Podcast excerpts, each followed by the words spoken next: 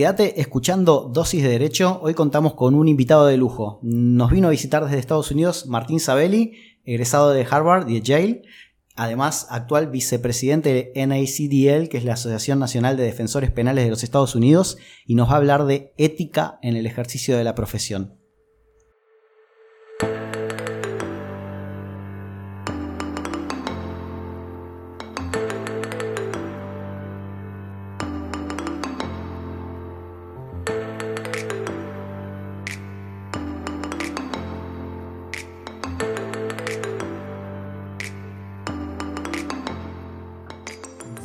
Días, buenas tardes, buenas noches a la audiencia de Dosis de Derecho. Soy Daniel y hoy tenemos un invitado internacional. Contamos con la compañía de Martín Sabelli. ¿Cómo estás, Martín? Muy bien, gracias. A vos, a vos por venir.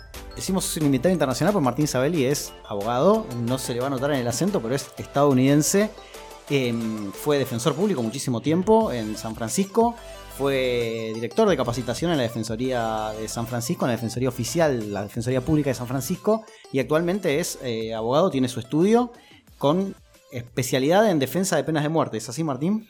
De casos que se enfrentan a penas de muerte. Sí, yo trabajo principalmente en el sistema federal norteamericano, también un poco en el sistema estatal de algunos estados, principalmente California, pero mi especialidad son casos de pena de muerte en lo que llaman en Estados Unidos eh, Asociación Delictiva eh, de Pandillas, una ley que se llama RICO, R-I-C-O.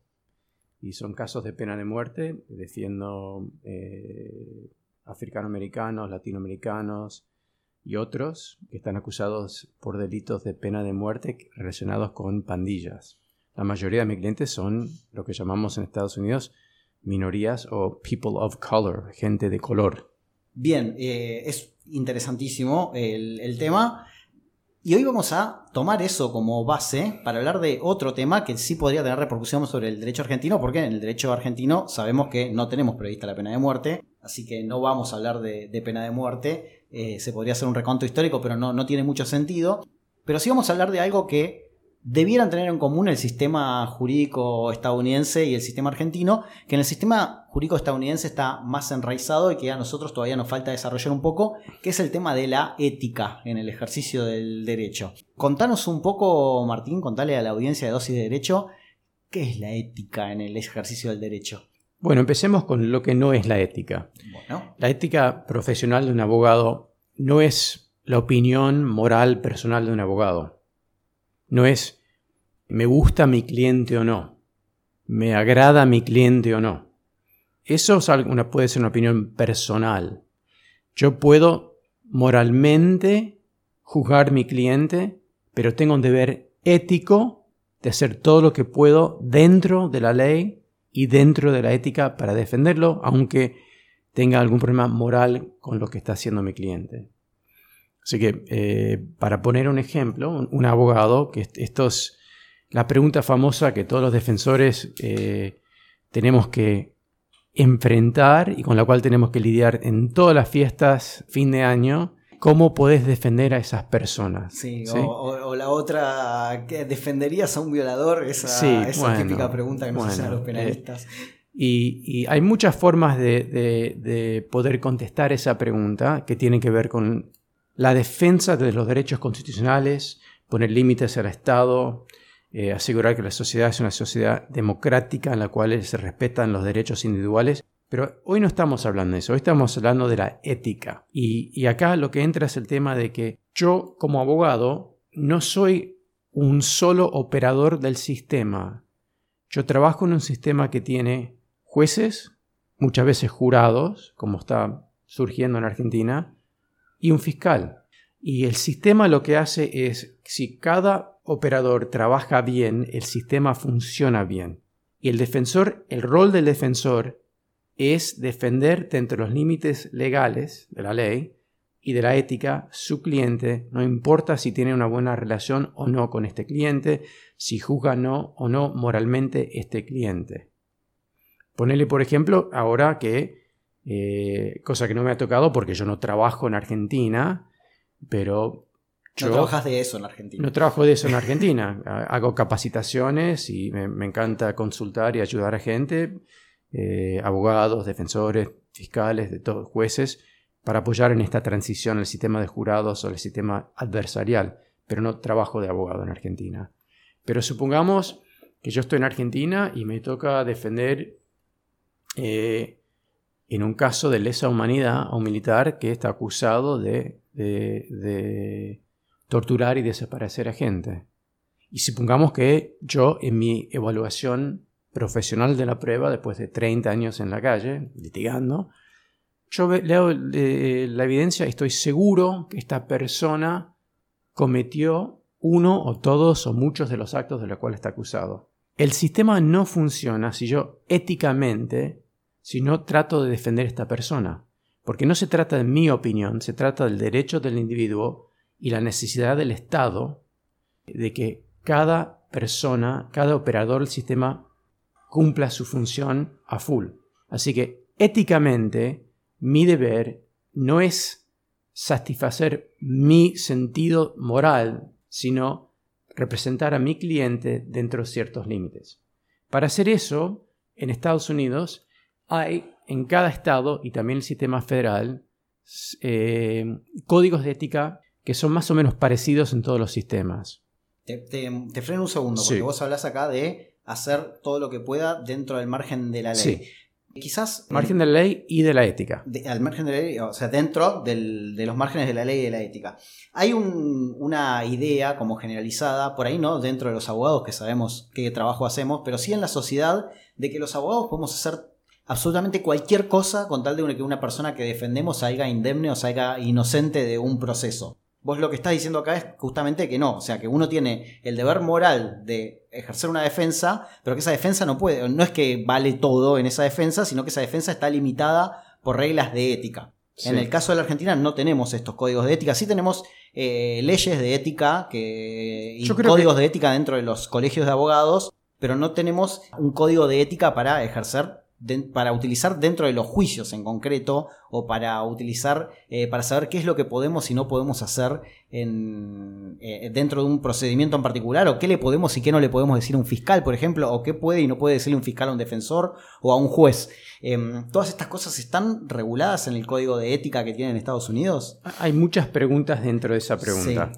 Eh, primero, cabe decir de que a mí me han dicho algunos, incluyendo mi amigo eh, que está muy al tanto en este tema, Martín Bomer, que hay códigos de ética en Argentina para los abogados, pero simplemente no se aplican. Así que es un tema que tenemos que volver durante esta charla eh, para discutir. El código de ética, si existe o no existe, está bien, pero se tiene que aplicar. Eso tenemos que volver a eso. Tiene que ser un código de ética claro y aplicable y aplicado a los abogados. Primero. Segundo, la ética no solo es necesario para que el sistema se cumpla o, funcione como tiene que funcionar, sino también la ética es la mejor forma de ser persuasivo como abogado.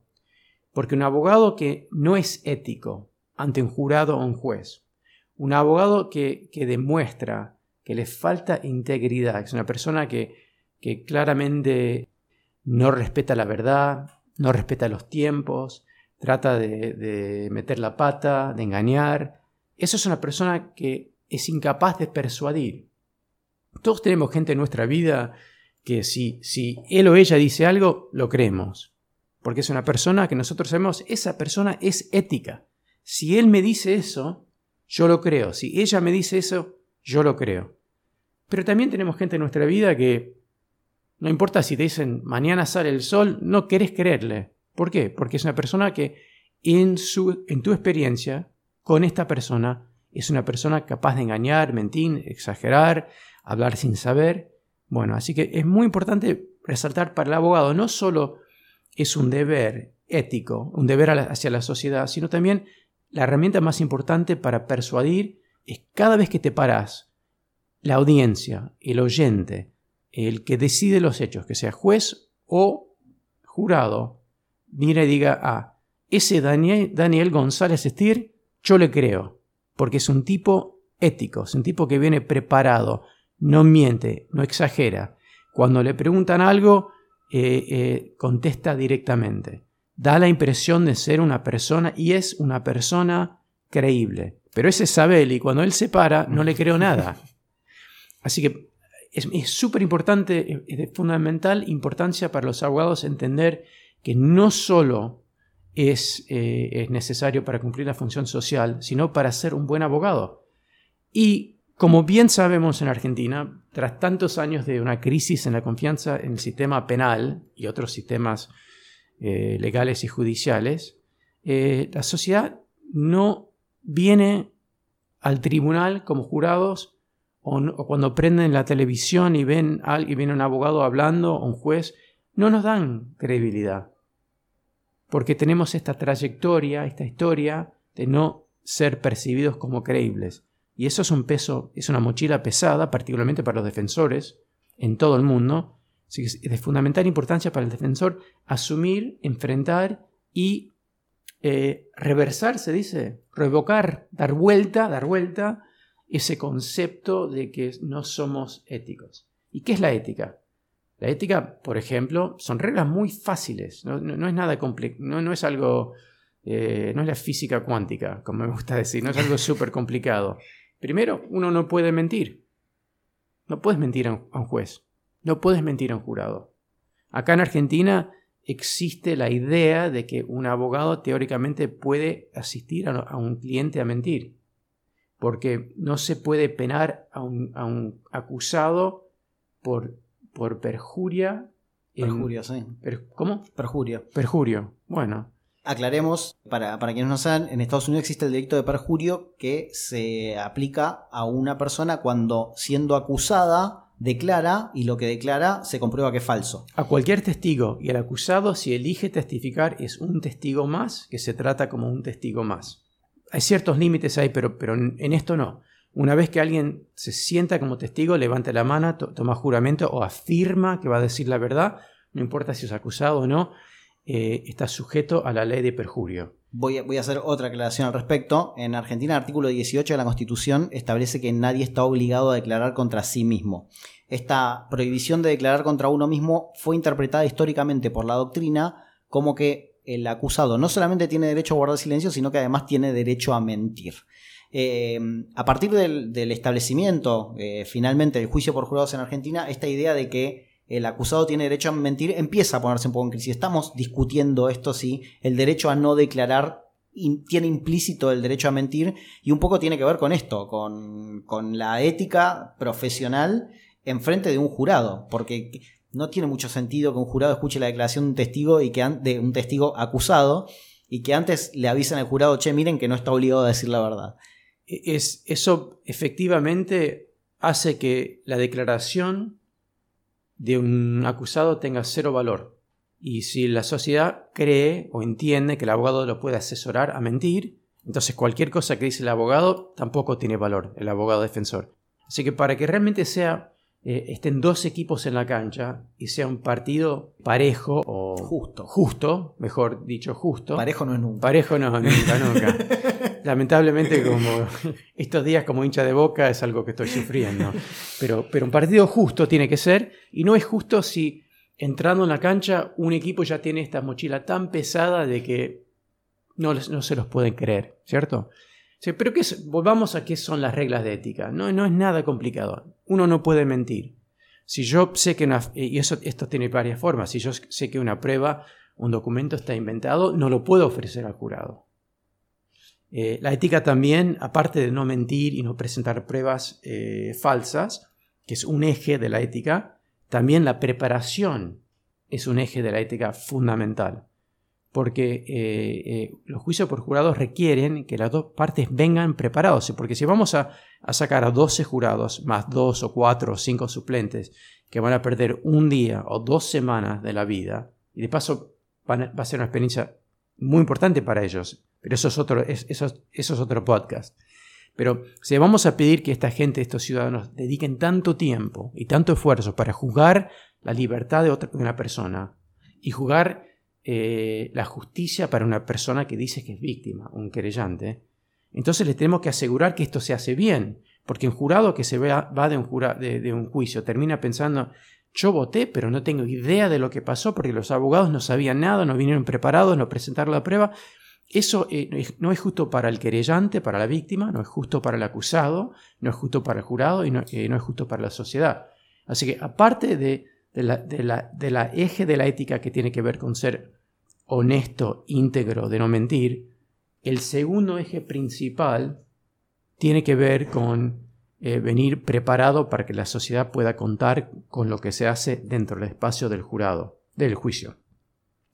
Y después hay otras reglas de ética que son más específicas, que tienen que ver, por ejemplo, con la relación entre un abogado y su cliente, eh, eh, que son extensiones de la lógica, o mejor dicho, del sentido común. Por ejemplo, en un caso civil, un caso comercial, si yo te represento, Dani, yo puedo, en Estados Unidos estoy hablando, tener un, contrato con vos en el cual yo te pido un porcentaje de lo que ganamos. Pero en caso penal, en Estados Unidos no se permite que vos me pagues un plus si yo gano el caso penal. Porque eso crea o genera una presión para mentir, para exagerar, para violar el primer eje de, reglas de ética. Así que no me parece tan difícil. Lo fundamental es sentarnos, redactar o, mejorar los códigos que tenemos y después lo difícil va a ser convencer a los operadores que se apliquen el código. Porque si yo soy abogado en Argentina y estoy 20 años ejerciendo sin que nadie me esté controlando por mi ética, es difícil largar, largar y decir, bueno, ahora me voy a someter a un control ético. Me voy a someter a que un cuerpo de personas, mi colegio de abogados, supongo que yo soy defensor en Morón o La Matanza, y nadie me está controlando eh, eh, de una forma, digamos, cotidiana. Y no sé cómo es en Morón o La Matanza. ¿Vos me sabes más? Sí, sí, los colegios de abogados tienen sus tribunales de ética que actúan en el caso de que les llegue alguna denuncia concreta. ¿Y cómo es eso? Y, por ejemplo, si en el marco de un juicio un juez detecta una violación a una norma de ética, por ejemplo, que en el medio del juicio, yo las veces que lo he visto fueron circunstancias muy graves, como que en el medio del juicio un abogado se levante y se vaya. O que en un juicio renuncie un abogado, esto lo vi porque después me tocó defender a, la persona que estaba siendo defendida antes por el otro abogado o abogada, no importa, eh, renunció porque en el juicio descubrió que su cliente le había mentido. Y, lo puso por escrito y lo presentó ante el tribunal, lo cual es una norma, eh, una violación a la ética terrible, porque primero que está eh, ventilando algo que le había contado en secreto su está violando el, secreto profesional, sí, está violando el secreto profesional y segundo porque abandona la defensa en el medio de un juicio, lo cual hace cuando me llamaron a mí me senté ahí, ya estaba todo el juicio hecho, había que alegar. Obviamente lo que hice fue pedir la nulidad del juicio porque yo no podía alegar sobre algo que no había visto y los jueces con muy buen tino la concedieron. Pero, mm, pero sobre, yo las veces que he visto comunicaciones de ética a, los tribunales de ética de los colegios de abogados, yo en mi experiencia, fueron por, situaciones graves como esta. Em, los, colegios de abogados también reciben denuncias de parte de los clientes de los abogados. Em, y después se reúnen y deciden en función de eso. Em, pero, eh, así tiene que ser. Así tiene que ser, pero quizás la diferencia con lo que estás marcando vos es que el Tribunal de Ética no va a verte trabajar, sino que espera recibir una denuncia para, eh, para intervenir y para actuar. Eh, y bueno, después tomar la decisión que, que corresponda.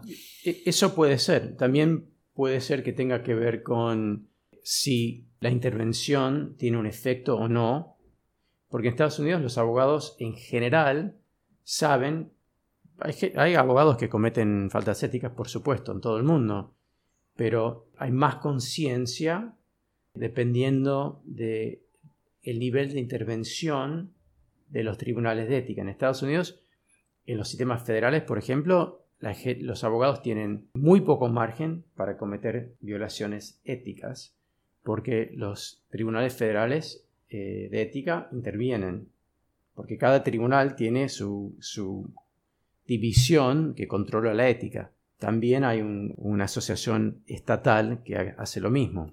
Una diferencia importante creo que entre cómo funciona acá y cómo funciona allá, acá en Argentina, allá en Estados Unidos, es que en Argentina hay algunas normas de ética que son distintas que allá. Por ejemplo, algo que pasa muy, muy a menudo en Argentina es que un abogado representa más de un cliente, más de un acusado en el mismo caso.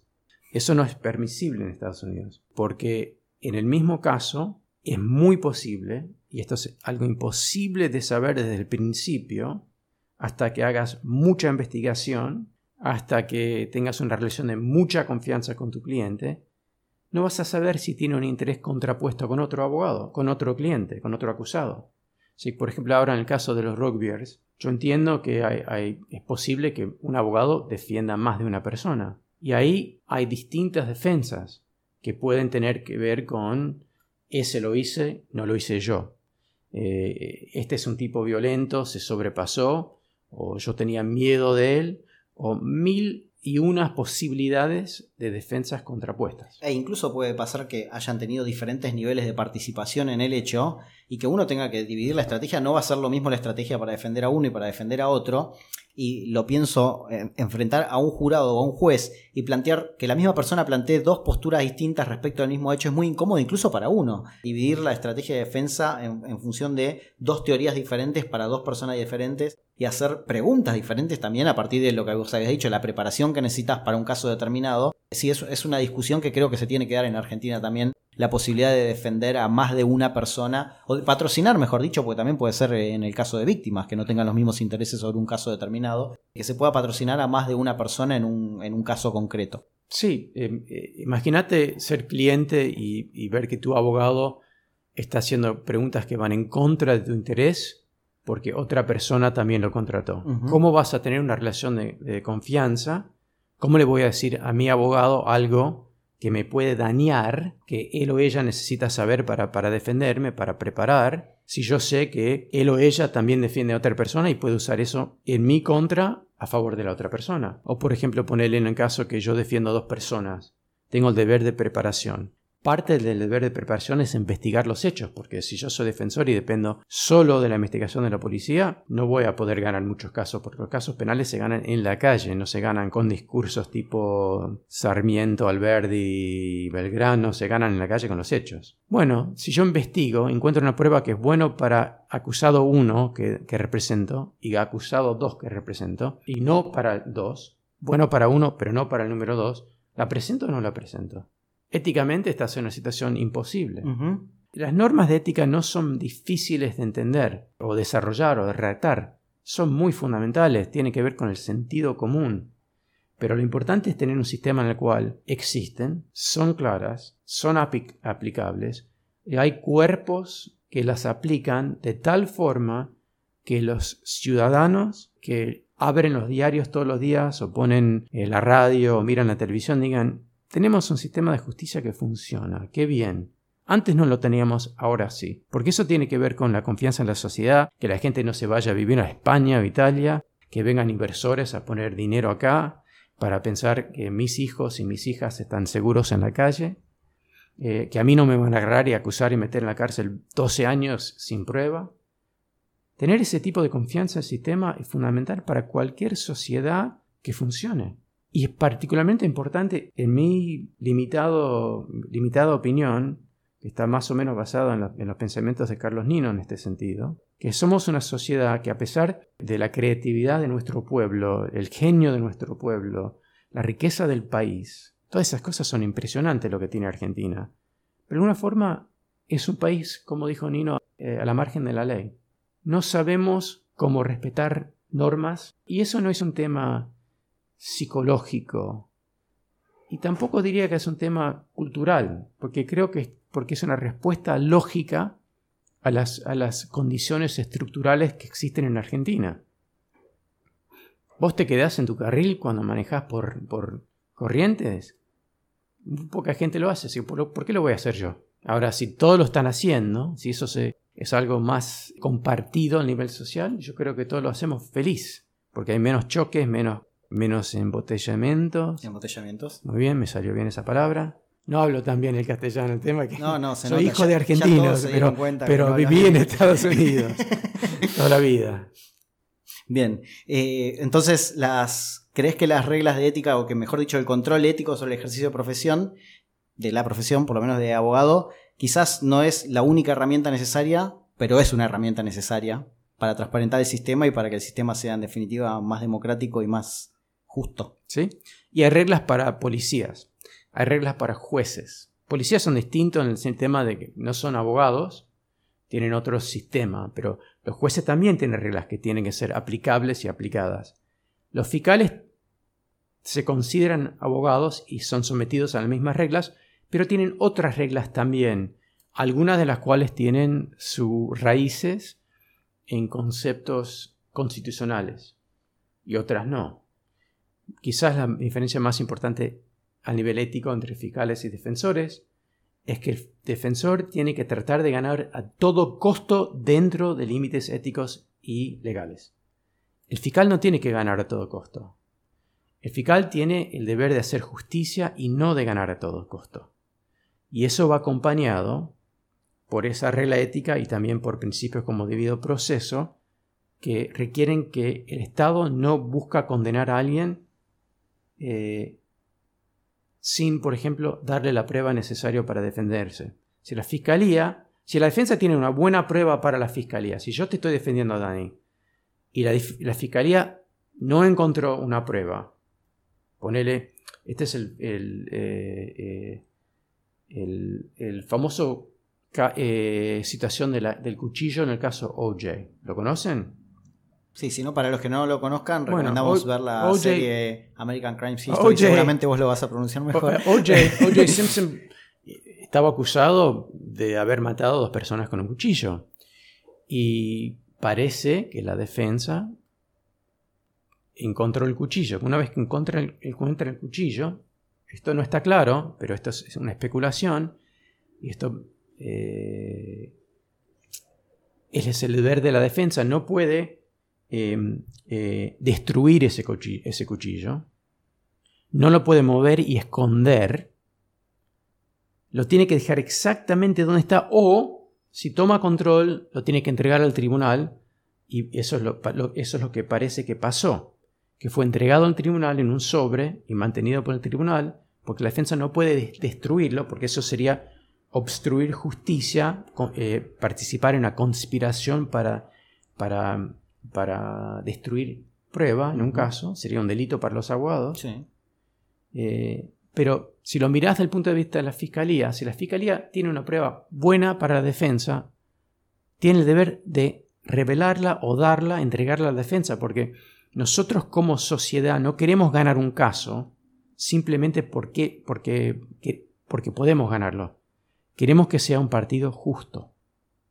Así que hay un, una, una diferencia fundamental, que la Fiscalía tiene el deber, basado en, reglas de ética y debido proceso, de descubrir o revelar o entregar prueba a favor del acusado, que puede tener que ver con la inocencia del acusado, la falta de credibilidad de uno de los testigos o una de las pruebas de la Fiscalía, o alguna prueba que, demuestra que el, acusado merece menos castigo eh, eh, si no existiera esa prueba, comparado con la situación en la cual no existiera esa prueba. Es lo que acá llamamos el deber de objetividad de son, la Fiscalía. Claro, son tres ejes que requieren que la Fiscalía entregue ese tipo de prueba, mientras que la defensa, eh, sin destruir esa prueba, sin mentir. Y sin obstaculizar. sin tapar de cualquier forma esa prueba, no tiene el deber de entregarla. Y eso en parte refleja el hecho de que nosotros como sociedad queremos que las condenas sean justas y también en cierto sentido refleja el hecho de que la Fiscalía y el Estado tienen mucho más poder en un, caso penal que la defensa. No solo tienen más poder, sino que además tienen la obligación de, generar las, de, encontrar las pruebas. O sea, la investigación está a cargo de la Fiscalía la investigación de cargo, o sea, la investigación que apunta a revelar qué es lo que pasó. Sí. Eh, eso no quita que la defensa pueda hacer, lógicamente, su propia investigación, pero los deberes son diferentes porque uno es el, tiene la carga del Estado. Y quiero decir esto, yo como abogado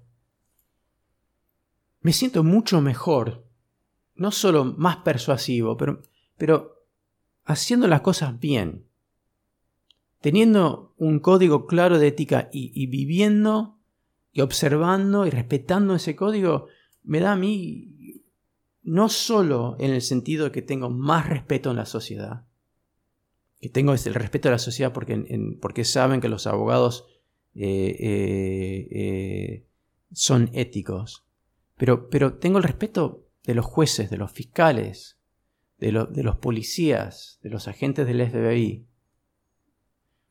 Y me hace sentir mucho mejor. Así que laborar como un ser humano en, dentro de ese marco me libera a ser el mejor abogado que puedo y me, y me, y me genera y me permite vivir como un ser humano dentro de ese rol profesional de una forma mucho más linda y menos estresante. Gracias, Martín. La verdad eh, ha sido realmente esclarecedor en un montón de aspectos motivante el hecho de pensar en, regirnos con un código de ética en la República Argentina y sobre todo eh, para entender que se puede ser abogado y trabajar éticamente y para entender que eso va a ser a una sociedad mejor y también un mejor ejercicio de la profesión. Totalmente, y está dentro de nuestro control como abogados. Nosotros mismos somos los que tenemos que ser éticos con los abogados. Ha sido Martín Sabelli quien nos habló, un invitado de lujo. ¿Dónde te puede ver la gente, Martín? ¿Dónde te puede escuchar la gente? ¿Vas a dar capacitaciones en Argentina?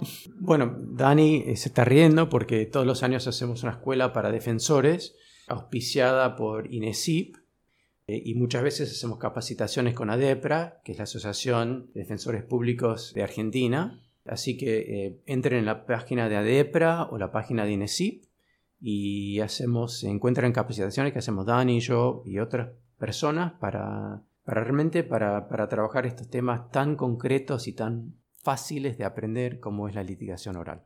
¿Cuándo es la próxima escuela de defensores? El 8 al 12 de junio en Buenos Aires. Muchas gracias, Martín. Gracias. Eh, y gracias a la audiencia de Dosis de Derecho. Nos pueden escuchar como siempre, seguirnos en nuestras redes sociales y hasta la próxima dosis. Gracias.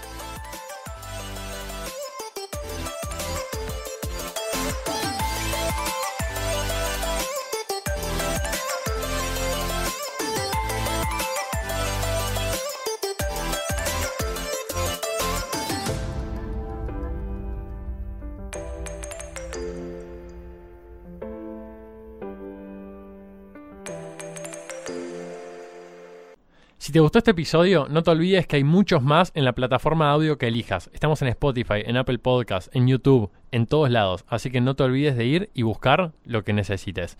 También recordá que nos puedes encontrar en redes sociales, la que uses como dosis de derecho, y ahí no te vas a perder nada. Por último, no te olvides, porque es muy importante, no frenar estas ganas de compartir estos episodios con tus amigos y colegas y rankearnos en la aplicación que uses.